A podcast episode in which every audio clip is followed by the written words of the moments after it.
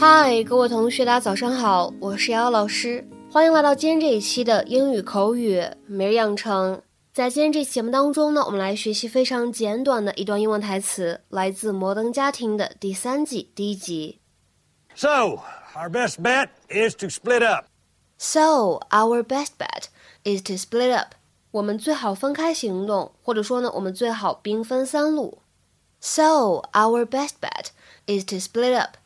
So, our best bet is to split up. 在今天这样一段英文台词当中呢，我们需要注意这样的几处发音技巧。第一点，当 best 和 bet 出现在一起的时候呢，可以有失去爆破的现象，我们呢可以读成是 best bet，best bet。再往后面看，当 bet 后面呢跟上 is，这个时候呢可以做一个连读的处理。而且呢，在美式发音当中，我们这样一个字母 t 呢，在这里读的是一个闪音 flat t，所以呢，我们可以读成是 bed is，bed is。而再往后面看，整句话的末尾 split up 这样的两个单词呢出现在一起，可以做连读，而且一样的道理，在美式发音当中呢，还是有一个闪音的处理。所以呢，在美式发音当中，这样的两个单词 split up，我们呢可以读成是 split up，split up。Okay, people. Looks like we have a walker.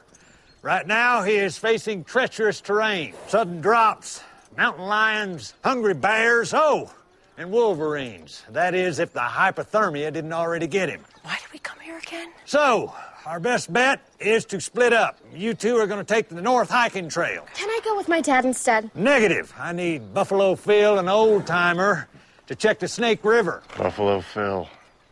Worth the wait.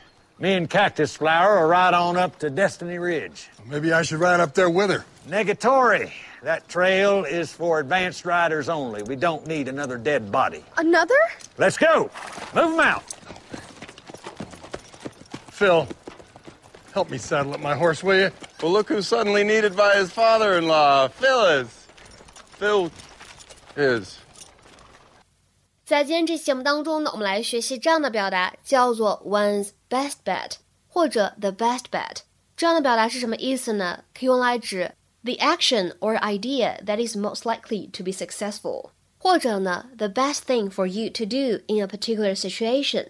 所以呢，可以理解成为在某种场合下最有可能会成功的行动、主意或者点子，或者我们说最好的方法、策略这样的意思。下面呢，我们来看几个例句。第一个，At this hour, taking the highway is your best bet if you want to get there on time。这个点儿，如果你想准时到那儿，走高速应该是最好的办法了。At this hour, taking the highway is your best bet if you want to get there on time。再比如说，我们来看第二个例子，Your best bet is to leave the car here and get a bus into town。你最好的办法就是把车留在这儿，乘一辆公交车进城。 Your best bet is to leave the car here and get a bus into town. 再比如说，各位同学，我们来看最后一个例子。If you want to get around London fast, the underground is your best bet. 如果你想要快速游览伦敦，地铁是你最好的选择。If you want to get around London fast, the underground is your best bet. 在今天这期节目的末尾呢，请各位同学尝试翻译下面这样一个句子，并留言在文章的留言区。 this method of testing is a best bet for getting an uncontaminated result. This method of testing is a best bet for getting an uncontaminated result. 这样一个句子应该是如何去理解和翻译呢？期待各位同学的踊跃发言。我们今天这期节目呢，就先讲到这里，拜拜。